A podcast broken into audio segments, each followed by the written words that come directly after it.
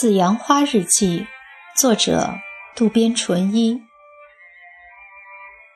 不管怎样，在这里被记下的都不是一般的小事。如果人世间的丈夫们在与自己同样的立场读到了这些，谁都会怒发冲冠、气愤填膺的。确实，作为丈夫自己现在跟妻子以外的女性鬼混。包二奶，同时也知道这个使妻子很痛苦，没有丝毫理由为自己开脱的。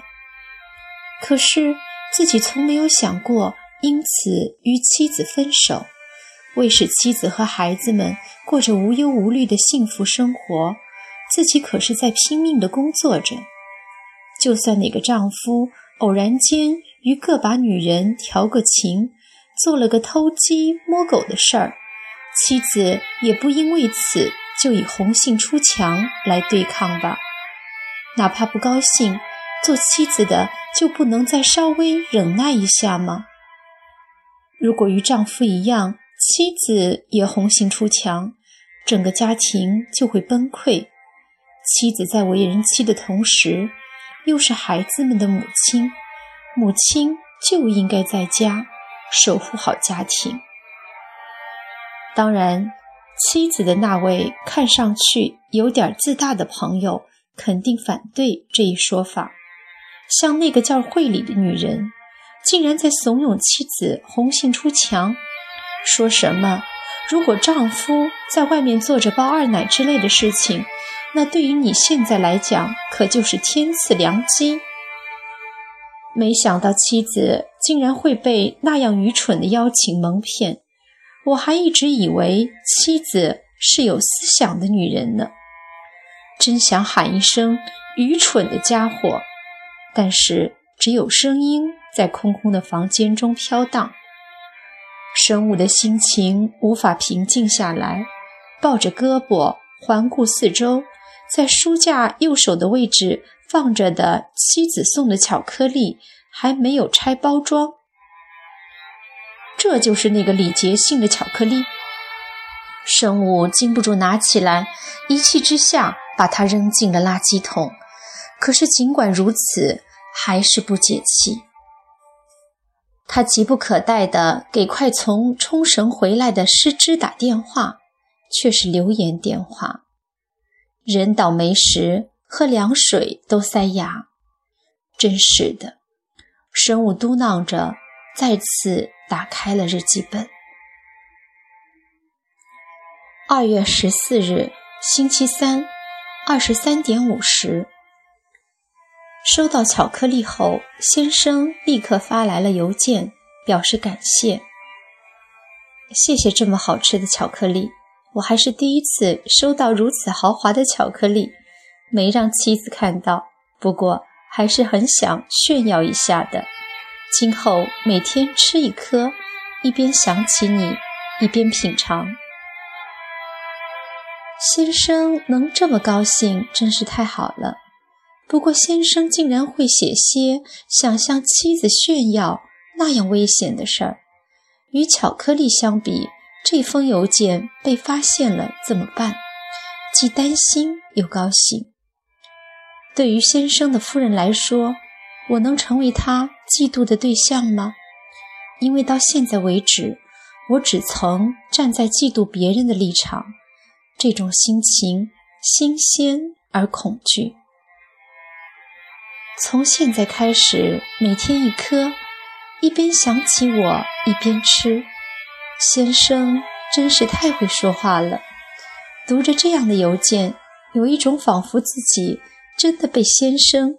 含在嘴里一样的错觉，这样风骚的想法还是第一次。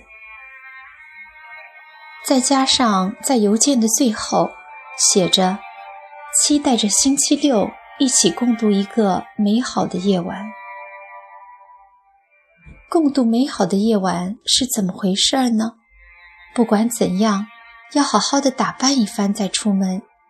坐在沙发上，想起了。被先生握着手时的温暖的感觉。二月十五日，星期四，二十二点。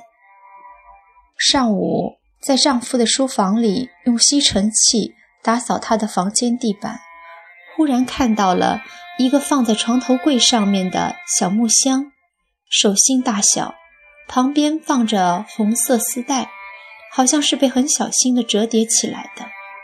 偷偷地打开木箱的盖儿，甜甜的、可可的香味儿飘散出来。敢肯定是他的那个女人送给他的情人节巧克力。可能昨天晚上丈夫也是一边品尝这个巧克力，一边进入和她在一起的甜美梦乡吧。但是现在的我，已经不像以前那样愤怒和嫉妒了。二月十七日，星期六。二十三点，今晚第一次和先生吃晚饭。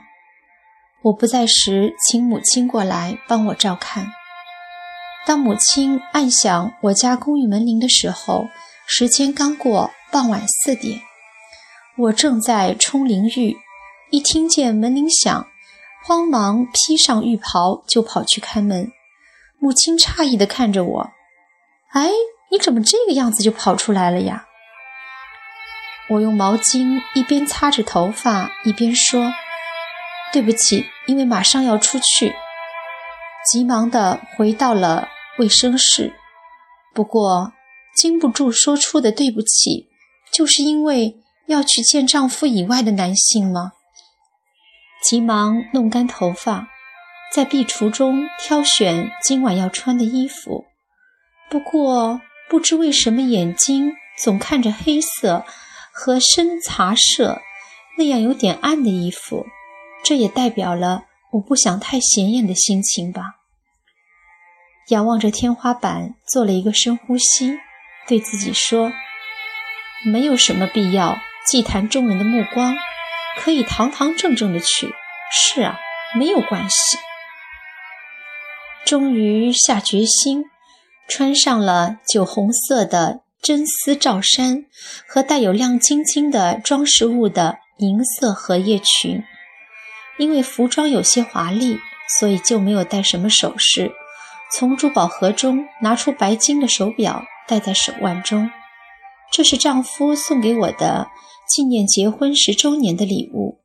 想到这的那一瞬间，丈夫的脸浮现了出来，我赶紧取了下来。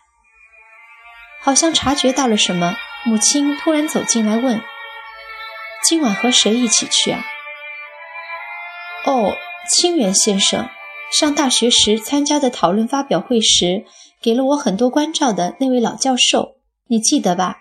就是跟他一起吃饭。”我刚说完，母亲有点不悦地说：“只有两个人。”“讨厌，妈妈，怎么可能就两个人？”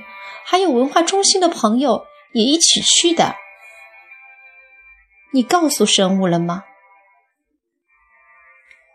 到底是智麻子的母亲真是贤明。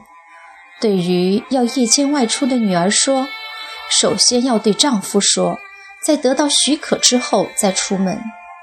就因为是这样好的母亲培育出的儿女，我才放心的跟他结婚的。可是怎么可以为了外出而大言不惭地跟母亲撒谎呢？从何时起，妻子开始沉迷了呢？对于母亲的提问，我避开她视线，点了一下头。母亲低着头，沉默着从衣帽间走了出去。母亲对我说这样的事还是第一次。不管怎样。那个场合总算蒙混了过去，不过好像全部被母亲看穿了似的，我的心有些七上八下、忐忑不安的。就这样，不好意思再看母亲。出去的时候，只是在大门口对她说了声“我走了”。我逃亡似的关上门，乘电梯下到一楼，快步走出公寓。傍晚的凉风吹着我的脸颊，仿佛可以吹走家里的各种烦恼。我乘上了一辆刚巧驶过去的出租车。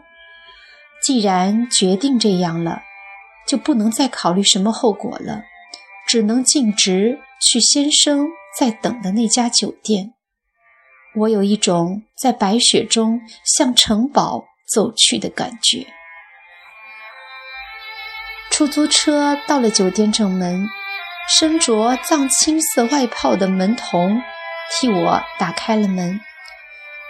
进去后，在大堂深处的角落里等待我的先生，一边向我打着招呼，一边走过来。我说：“让您久等了。”哦。我也是刚刚才到的。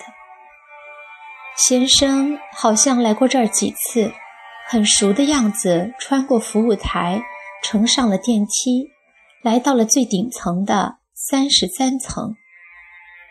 男服务生郑重地向我们行了一下礼之后，就把我们引到了整个呈半圆形的餐馆的最里面的座位。